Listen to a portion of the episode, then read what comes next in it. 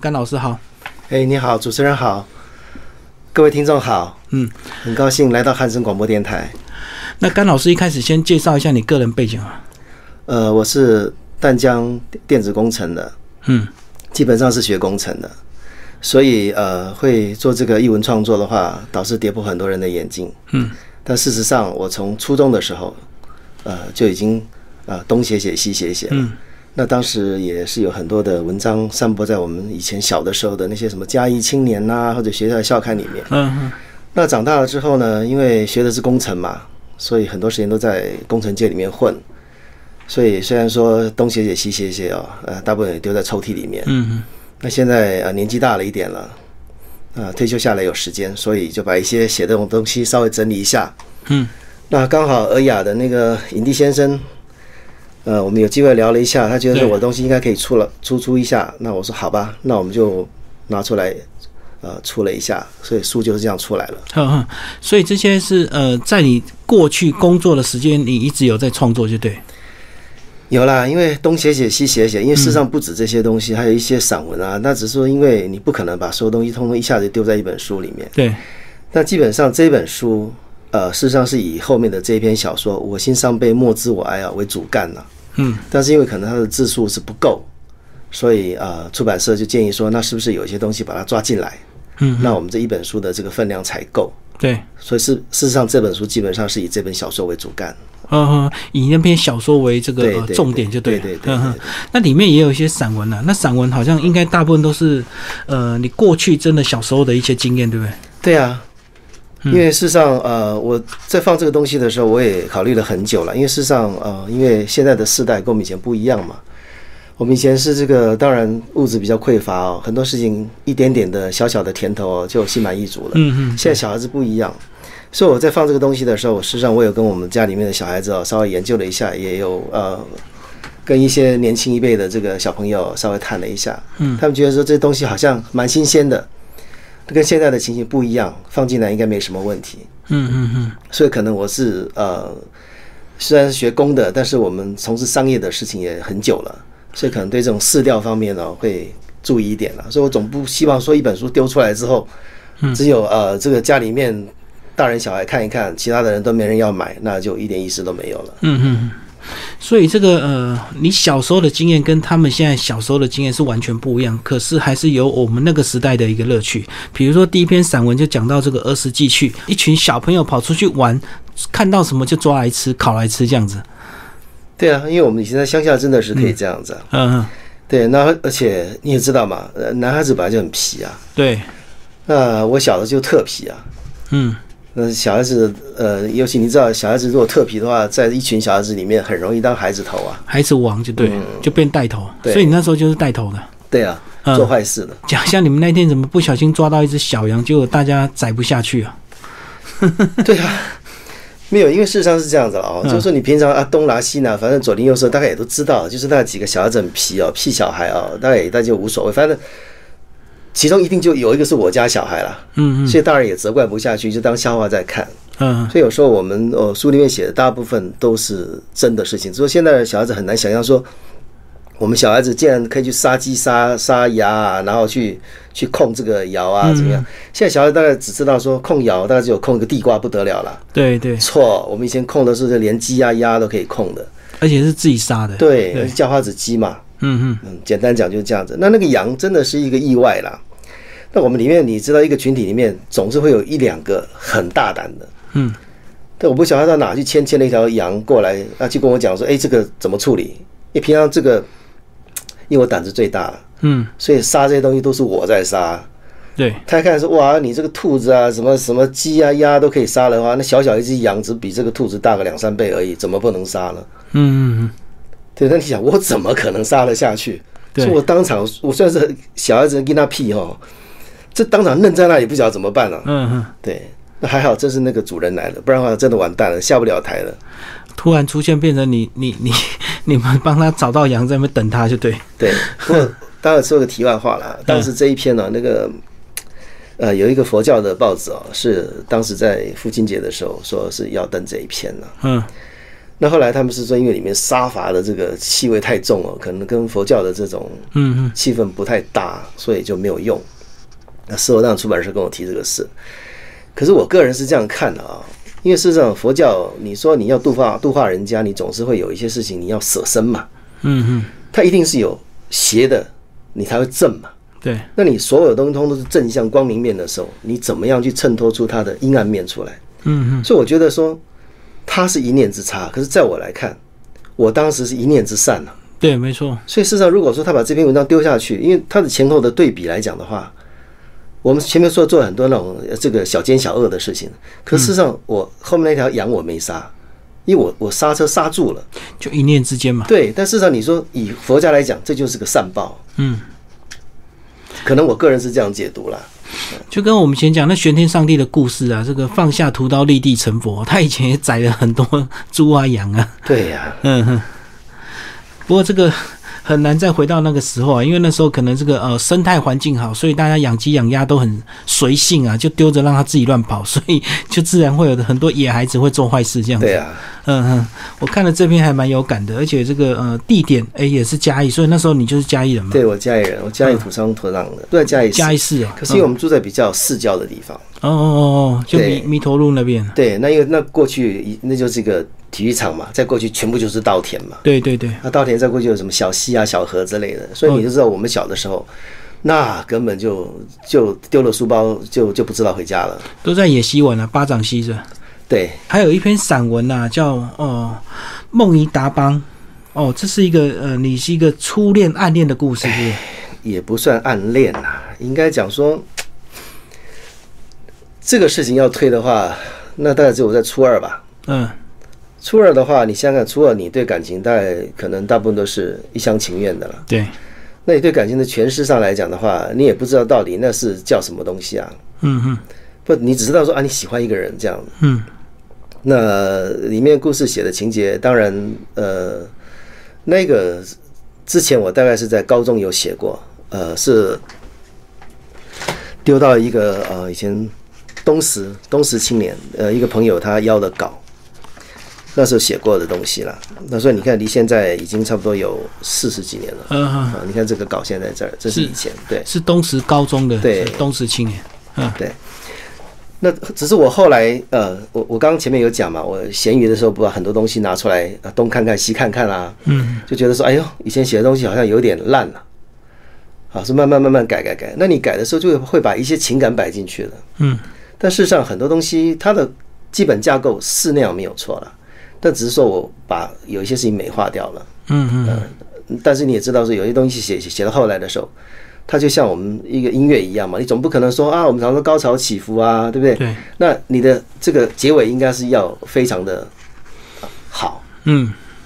那时候我我就可能里面有一些部分有稍微修饰了一下，创作了，反正这个。当时就是你跟着一个女同学回她的部落玩，就就是这么简单的事情。对但是你透过这个呃文学的笔啊，再把它变成一个少男的一个 这个情窦初开的那个样子，这样对子。，嗯哼对，那后来现在也也没有再联络嘛。不可能啊！对包括他长什么样子我都已经忘了。以前没有脸书非常可惜，现在有脸书啊，这个你可以追踪一个人追踪一辈子。 是啊，如果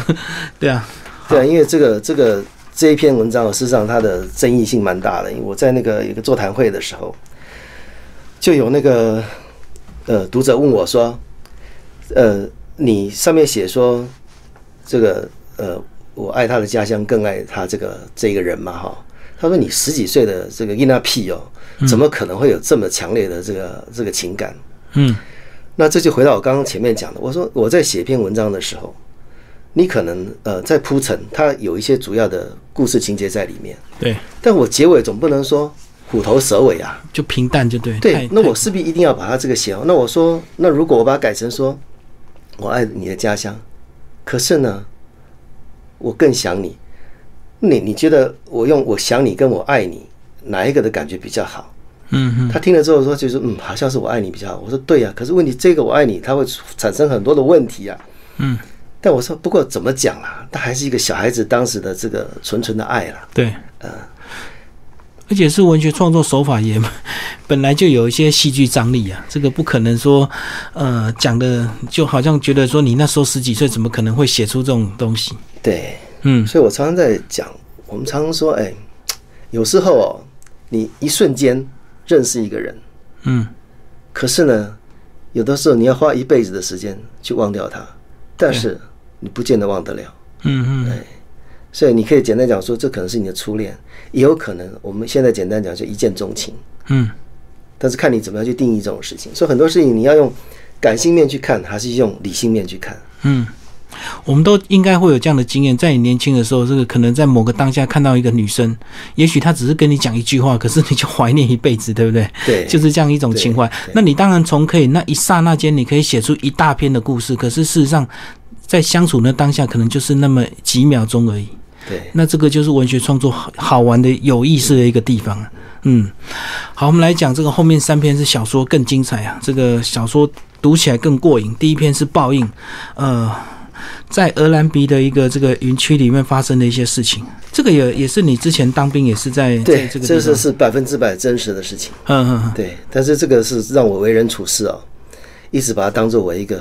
警惕的座右铭。呃，借鉴做人哦，嗯，对，要凭良心了、而且有些事情呢、龌龊的事情真的是不能干了。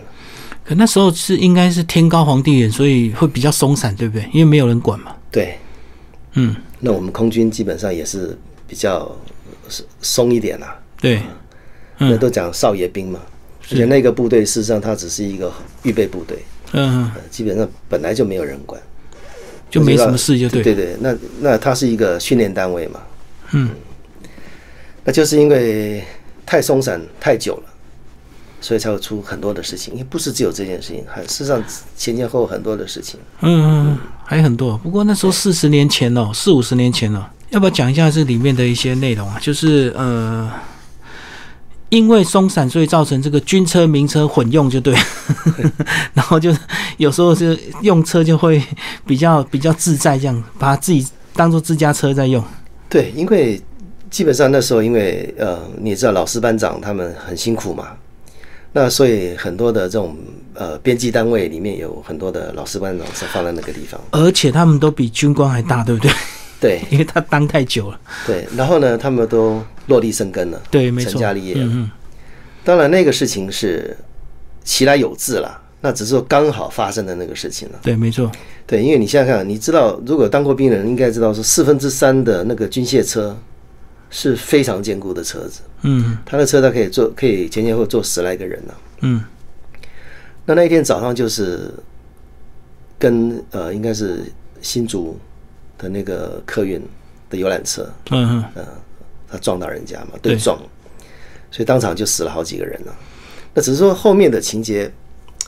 你说像那个棺材，呃，绳子断了掉下去，这些事情都是真的，哦，你没有办法去想象那种那种情节，尤其是那一天呃出事的前一个晚上。因为俄兰比，如果大家有去过了，我们那个单位是很漂亮的一个单位啊。嗯这个我们单位正对过去，啊，是巴士海峡，对然后你知道右手边台湾海峡，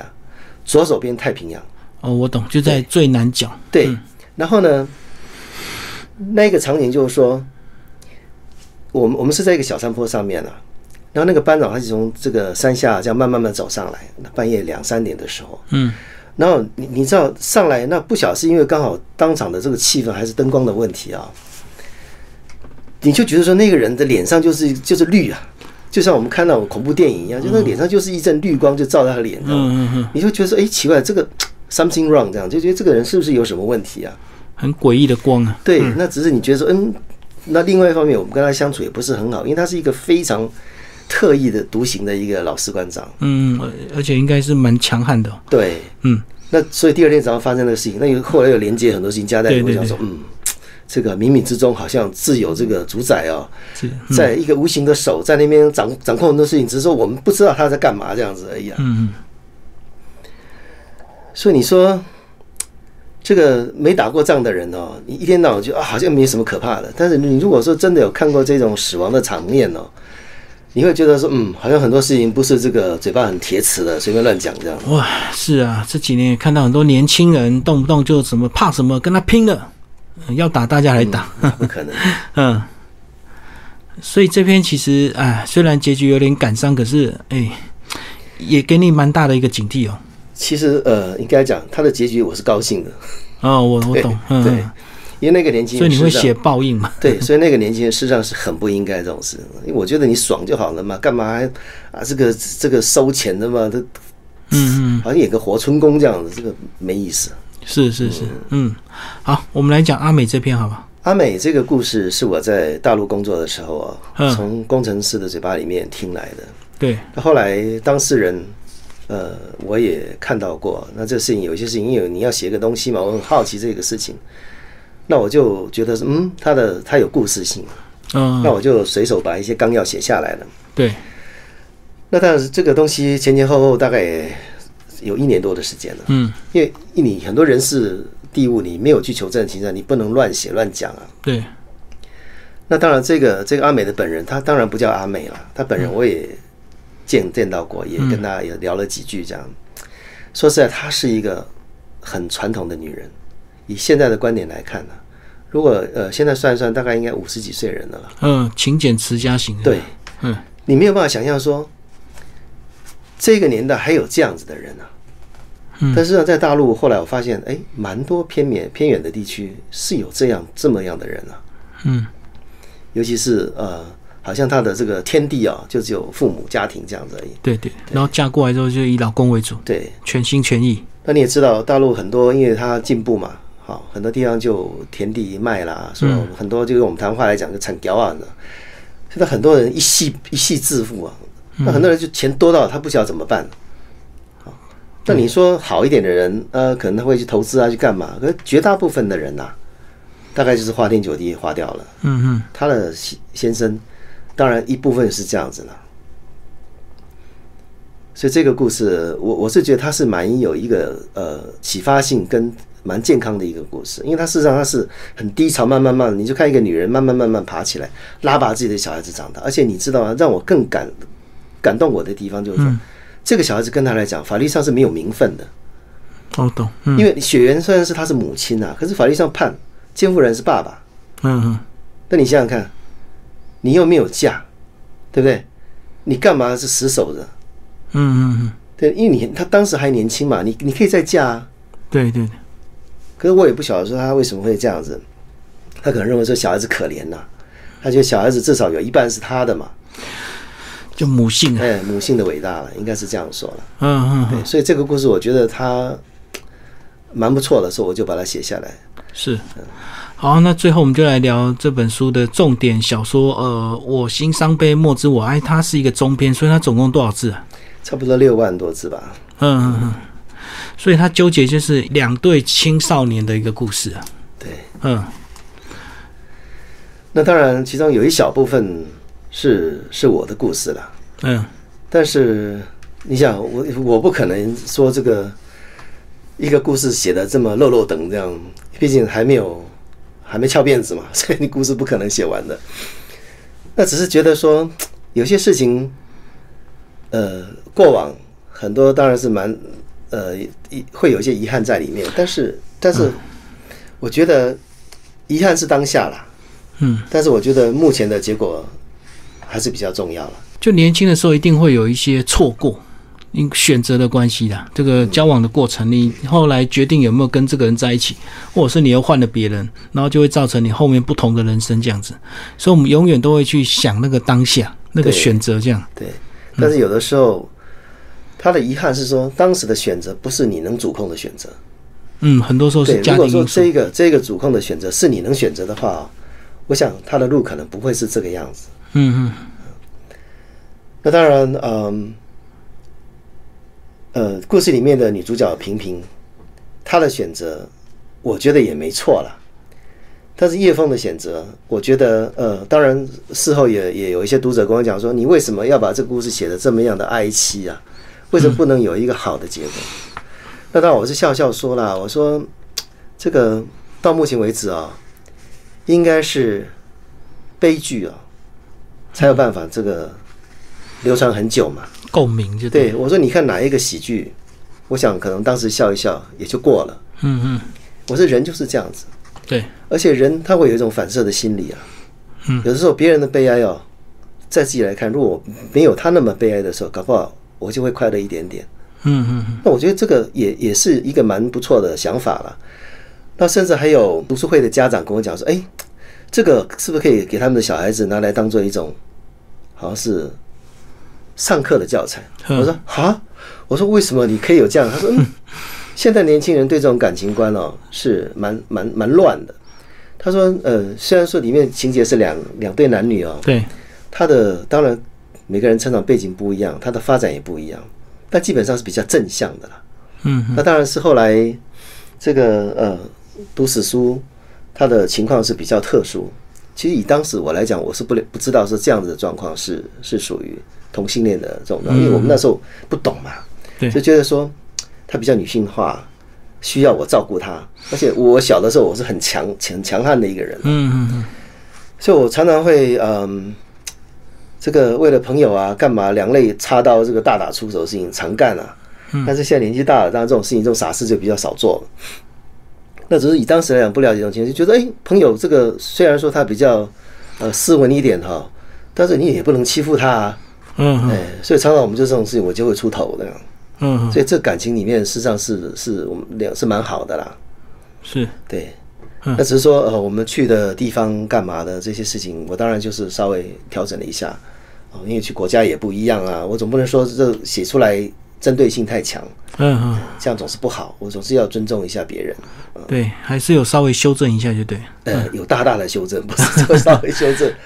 不过结局确定就是各各自 有各自的发展，对对对了对，嗯嗯各嗯。自分灰分飞掉了，嗯可是年轻好像大家都这样啊，你不可能年轻谈一个恋爱，你就可能跟他在一起一辈子的，一直到现在啊。好像人都是要在这个恋爱失恋中一直挫折跟成长这样。对，没错。可是我我的太太是，呃，我是她的初恋，嗯而，且她也只有我这么一个男朋友，哎。对，哎，所以事实上我是对我太太是比较不好意思，呃因为我我是比她，她是非常乖，非常好，很单纯的就对，非常单纯。那所以变成说，呃我呢，因为我很皮嘛，坏坏的，然后呃女朋友也从小也教不断了。嗯嗯那只是那时候可能交女朋友觉得说，反正就是交嘛，也没有什么觉得说呃交女朋友有什么不对的。那你说什么脚踏几条船？当时好像也没有这种说法啦，那只是说我们不能随便欺负女孩子，这个观念倒是有的。嗯嗯啊，就是我今天啊跟着女孩在一起，基本上我们不太会去碰人家，嗯嗯嗯。对，可能我们当时的这个观念不太一样啊。哦，就是纯粹享受恋爱的那种氛围、那种乐趣，对不是为了肉体中对，的不一是些满足不这是样。不是嗯，不会这样子，因为我我当然现在的年轻人的这个感情观跟我们不一样，对对，速度很对快。他可能是有我们以前的十分之一的时间呢、嗯，我们以前搞不好要这个通信通个一年啊，很慢，呃，见个面，然后这个呃，暧昧很久。对，当然这样子啦，就是因为因为感情的诉说的方式不一样哦，呃，所以变成说我们跟现代的年轻人会有一些落差，嗯嗯。但我总觉得爱情的事情呢、千古不变呢、只是你表达的方式不一样而已。对对，对，只是说，但是我觉得，我我比较希望现在的年轻人哦表达爱情的方式哦，不要老是放在肉欲上面嗯啊，因为事实上你很多事情你可以用很，不要说非常含蓄，我觉得有一种直白的方式哦，但是它也是可以很美的，嗯，这是我我下一个要做的事情，呃因为我有一个散文诗要推，但是我是，当然是跟爱情有关呐、嗯，就下一本创作就对，对但。是他是用比较直白的方式，跟以前的讲，因为我总觉得，你说现在年轻人谁去跟你看诗啊？拜托啊，看诗他就要睡觉了。而且重重点是看不懂。嗯，我却可能没有那个耐性了，所以老一辈人就会说啊，这个爱情就是要这样，好像很暧昧啦、它有一个朦胧的美。我说没错，可是朦胧的美不能太朦胧啊，你至少有点纱，你要看得到对面。你总不能什么事情总面纱掀开才见真章，那不得了啊完了。嗯嗯嗯。所以这是你下一本的一个创作。那现在已经有着笔在创作吗？呃，事实上已经差不多了，现在是跟出版社在我们在角力当中啊，因为这个就是新旧观念的、的挣扎嘛，因为他们一直认为说诗卖不好，卖不好，可是我认为说诗不是卖不好，而是诗你要让现代的年轻人看得懂。所以你才会写散文诗就对。对，那事实上，呃，为什么我会动心起念做这个事情？因为事实上我在整个成长的过程里面，帮蛮多朋友抓到的，啊，就写情写书啊写情书不敢讲了， 情诗倒写了一些啦，那大部分都是奏效的，嗯，所以我对我的这个东西啊，还有一点点信心呐、呃，所以我才会觉得说，嗯，我想呃，让现在年轻人哦，虽然说大家不太喜欢看书啊，但是我觉得他可能没有耐心看到很长的东西、啊，是啊，是啊没错，对，如果说这种散文诗之类短短的，那你又可以一下子就把你内心里面的这个爱意哦，充分的表达出来。嗯，而且他又不会讲的很肉麻，还是说让你觉得说很这个很很黄色的感觉。嗯我倒觉得是可以推推看、试试看的。事实上，我的雏形都出来了。呃嗯，那我的诗后面会有一篇照片，这个照片的内容跟这个诗是百分之百搭在一起的。哦，所以照片也是你自己去对，创每一作，个都是我自己拍的。所以你这么多年也是有在拍照，对啊，就是呃人，我想现在人都这样嘛，走到哪里拍到哪里，东拍拍西拍拍。嗯，只是说我拍有的时候有有我的目的性啊。我除了一般的家庭的这个来来去去的这些东西，嗯嗯可能在某一个当下，它某一个景让我有感受的时候，我会把它拍下来。嗯，拍下来的时候，那我当我在写任何一个东西的时候，那个照片就会在我脑海里面跳出来了。所以很自然两个就融合在一起，对照片跟这个图文相符，对，就对，对对对。嗯哼。那你习惯会先创作，还是会先拍照，还是有时候这个顺序也不太一定？顺序不一样。有时候，我觉得人是很奥妙的欸、我是觉得我可能是有一点点小小的小聪明哦，就是说，我常常在写一个什么东西的时候，它会某一个事情在我脑海里面就突然浮现了，嗯嗯，就可能某一个诗句啦，或者某一个东西。可是我我不见得懂得说，好像把所有东西都背在脑筋里面，我没有那个能力了。但比如说我在写这一个呃，我心伤悲莫知我哀的时候，事实上我最早不是叫这一个题目，嗯，我最早的题目叫聚，就相聚聚的也聚。聚，嗯但是你也知道嘛，可能也是为了市场性啊，所以当时我是跟那个这个呃出版社聊这个事情的时候，我们讲说，那我们可能要取一个可以就是说吸引人的嗯啊一个题目这样。那我说，可是我也不希望我乱写乱取这个题目。那有当时我把这个这个诗句摆在里面的时候啊，是我写完这个小说之后，我突然想到《诗经》的《采薇篇》的一段一段的诗，对，啊，但是我不是记得很完全啊的、我就把《诗经》找出来啊，对把整段就去查就把它对写下来嗯了。事实上，虽然是这短短的几句话啊，我整篇的小说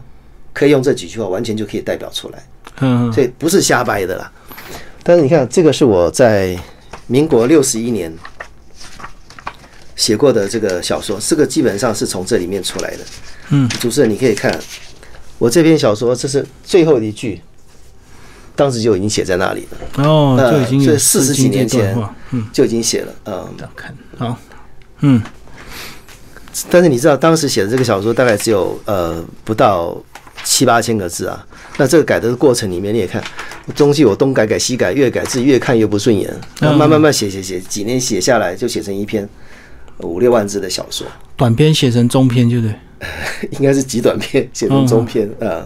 所以一开始不只是单纯的一个一个冲动、一个概念、一个构想，这样把它稍微写下来，对到最后就变得越来越完整。对，但是你在写的过程里面，当然它是一个初步的一个雏形啦、但是我在改这个东西的时候啊，难免嘛，人嘛，你会把自己写进去，你把你周遭的事情写进去，你也把朋友写进去，后来发现苗头不对了，就开始改。我觉得有些事情好像不应该写的，我们就把它拿出来。对对对对，对，所以我觉得这个，你说讲他创作是创作没错啊，嗯嗯嗯，但是这个东西，事实上，如果以现在的观点来讲，如果以我来看了啊、这个是很适合拍片子的一个小说。嗯有机会的话，因为它的情节是很丰富的，它的时空背景、它的故事的内容，还有它的场景。因为我我我剧本是不太行的，我虽然是有稍微尝试过写写那个剧本，但我觉得写写剧本是一个非常厉害的人才有办法写。又是另外一种专业。对，但是我是觉得说，如果一要拍一个电影的这个观点来看的话，它事实上它是可以拍的非常好、非常丰富的，嗯，嗯是有在谈的，但是跟我们谈的对象，我觉得他们应该是没有这个能力了。嗯嗯嗯对，还在等待有缘人，就对。对，但是我觉得，呃，它是一个还不错的东西，是可以写的，然后呢，也是可以拍的。那我觉得拍出来之后，我也希望说，让现代的年轻人哦去看看，爱情应该是要怎么谈，不是那种素食说我们这个见了面，讲没几句话，那吃顿饭，那我们就要上床了。我我觉得这个东西那就不是谈爱情了，那种就是呃那一就是种肉欲了。单纯的享乐，来得快去得快。对，所以我我是希望现在的人哦，想事情哦最好是用脑袋了。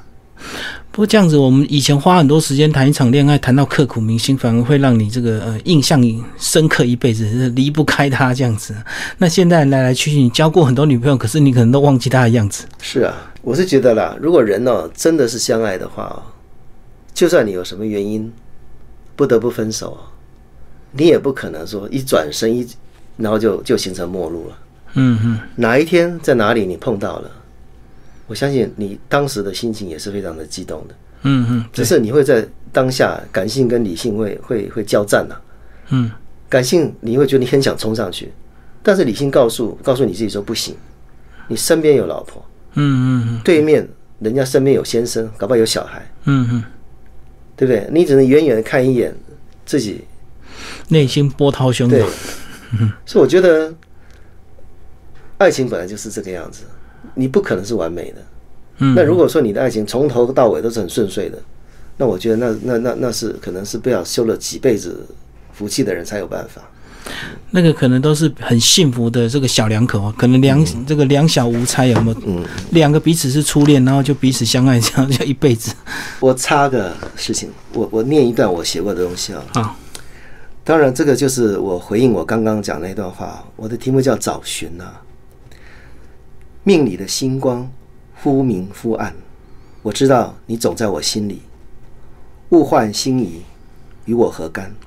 世间事，如一把握在手里的沙子，手一松，风一吹，风里吹，沙里扬，什么都没了。但是你还在我心里。虽然我能感觉我们同在一个城市，茫茫人海，我不知道你在哪里，我只能化作那石桥，受那风吹雨打，等你千五百年，总有一天你会从我身上走过，我相信。嗯嗯，对所以就是呼应你这篇故对事。，嗯那就是说，你说你暗恋一个人，这就这就是一个暗恋的代表。如果你今天一个年轻人，你暗恋一个女孩子，你写这么一首诗放到她眼前，她没有感动，我输你。嗯嗯嗯，是是是，但是你说，如果这个诗要跟以前老一辈的诗人写的诗，那我我自认我的功力没有他好，啊，我不可能像他这样子千千回百转，然后转转讲一些五四三的东西，然后看看说哦，原来你讲那一回事。我讲的很直白，对对，但是我是用比较擦边球的方式来讲，嗯不要让你觉得很肉麻还是怎样。但你说他没有肉麻吗？他还挺肉麻的。嗯嗯嗯，对啊，但是我是希望我给他一个一个名词叫高雅的肉麻了。嗯嗯嗯。哎这个甘老师，你这本书推荐给哪一些读者？呃，事实上，嗯，应该是从十八岁嗯，到七十岁，应该都很适合。对，对，因为每个人可以从里面截取你需要的那个部分。嗯所以，我当然这个这个我是从读书会里面归纳出来的感觉啦。嗯那有些人他看到的，就像你刚刚看到前面的那个儿时记趣，你说哎，这个我小的时候曾经经历过。嗯嗯，对，那那更老一辈的人，看像我们这个年纪来讲的话，会看到这个爱情故事，就是哎，这个过程好像以前我们读书的时候就是很这样像经历的。对对。那或者是像那个寻衣记一样，很多人也 会有对，在在里面找到一实际些上那个东西很折磨也人。是我的事情，当然那是百分之百的，到现在那个问题都没解决。嗯嗯对嗯，所以就是年纪大了，就一定有一些症状是很难是找的。对，但是我是我，其实我写这篇的目的啊，我是希望医生哦嗯要有医德了，但是医德这个字并不代表就是说他的品德的不好，是说他是要有一种美德，嗯就说你要有同理心，对，就说因为病人来的时候啊，我当然除了极少数的人呐、绝大部分人应该都是有病痛的，嗯，所以他是把你当做菩萨在看。对啊，对啊对啊，所以你要有这种感觉，就是说，当然视视病如亲啊。对，但你不能说啊，我一定是来度化人家，当然不是不必要到这个样子。但是就是你不要说你摆个脸，然后这个好像很机械化的这样回答啊，那个对病人啊是是折磨很大的，而且有的时候你那个措辞啊很重要。我发现，因为不是单单我自己，我还有经历过很多的事情哦，朋友的干嘛？我觉得你医生讲随便讲一句话啊、你好好讲，跟你随便讲，或者是说你很冷酷的讲，我它知的道效果是不一样的。它会把一个家庭搞得鸡飞狗跳，或者搞得一家里面这个这个像他妈这个哭上了几天的这种感觉都会有的。嗯嗯嗯嗯，所以我说我是很良心的建议给医生，就是讲话的时候，好好一句话的时候，对病人呢、哦稍微 nice 一点，好好讲。我懂。有时候他们这个呃病人太多，有时候他们的回复已经有点机械式，已经冷冷漠，或者是已经无感了这样子。嗯我们常问病就会说，呃，医生怎么样怎么样？那我朋友说是不是这样？然后他就会回你说，那你找你朋友看，不要找我看。嗯这句话就很伤人。可是，一般人本来就会这样。我会去上网去问很看到很多东西，问很多知识。好不容易遇到你，我当然要问你问清楚嘛。对网络上说这个这个这是不是真的这样？ 然后医生就叫你，那你去找网络看病， 不要来找我看。对啊，当然我们也可以了解医生的心理啦。对嗯当然我就很挫败感，我这么专业，对不对？那你既然是搞那些五四三的东西来跟我来问我哎这样子嗯是在责问我这样子。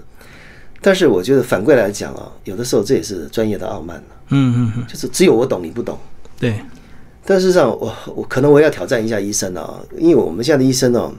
分得太细了。嗯你说你今天骨科的人，你懂内科吗？对不对？你这个呃外科的人，你懂妇产科吗？嗯，没有。对但是如果我们去到什么某个中医大诊所的时候，人家这个呃脉搏一弄下去，什么他都知道。但是你说是不是完全都对，也不尽然呐、啊可至少中医他是用全身来看的哦哈。对，但是我嗯是觉得，因为我们现在既然分得太细的情形之下的话，有的时候会诊很重要，所以我倒建议医生有除了你自己本身专业的考量之外，还是这个面子要稍微拉下来。如果这个病人确实他的问题是是跨过你的行的时候啊，不一定说他一定要达官显要啦。嗯，我觉得只有达官显要才有可能搞个什么搞会会之类诊、的大嗯会诊、啊对，，不然的话，一般你说一个像我们这种庶民啊，这种小老百姓，谁去跟你会诊啊？嗯，没没错。但事实上，以西医的来讲的话，它需要会诊。像我自己本身提的那个例子来讲的话，如果今天我那个没有会诊的话，哈，事实上搞不出，找找不出名堂来。到现在还没有办法完全找出来。对对，到后来只有归纳出怎么样，你知道吗？就是说，哎，这个药可能有万分之一的机会，然后呢，对黄种人的这个呃激激发的这个机会更大。然后呢，好死不死，哎，碰到就是我，你就是万分之一。对，那激发了之后呢？那我说，哎，不对啊，我们的观念上是说，哎，如果这个药停了，是不是那个一两个月之后药药效过了就没了吧？没有后遗症啊。医生讲、他说就是因为它激发了你本身的免疫系统，所以呢，它就持续的在在作用，这样，所以变成一直在杀你的这个肌肉细胞，这样，嗯嗯所以我的那个那个 CPK 的那个值啊。啊，对才会一直持续的高，到现在都还是一样，都七八百、七八百都下下不来呀、现在等于就是说，要以以前老一辈来讲，这个叫已经是绝症了， 无药可医了。嗯对，现在就是那那你没办法，以西医的观点是没有办法的。嗯，对啊，或者是他就告诉你是基因缺陷了、啊 你的基因就是这样，他也没办法。你他可能唯一现在就是一个就是说吃类固醇，嗯但你现在开玩笑，类固醇能长期吃吗？嗯类嗯固醇外号不叫美国仙丹吗？嗯，对不对？类固醇吃下去还得了？那我大概如果从那几十年前吃到现在，我大概现在可能体型是以前的两倍大了吧？嗯，是是是，很多而且很多运动你都会那个成绩都会超好的是。对啊，因为是啊，我 我。今天非常谢谢我们的呃作者甘绍文哎老师为大家介绍他的这个新书哦，《我心伤悲莫知我哀》，尔雅出版社。好，谢老师。谢谢。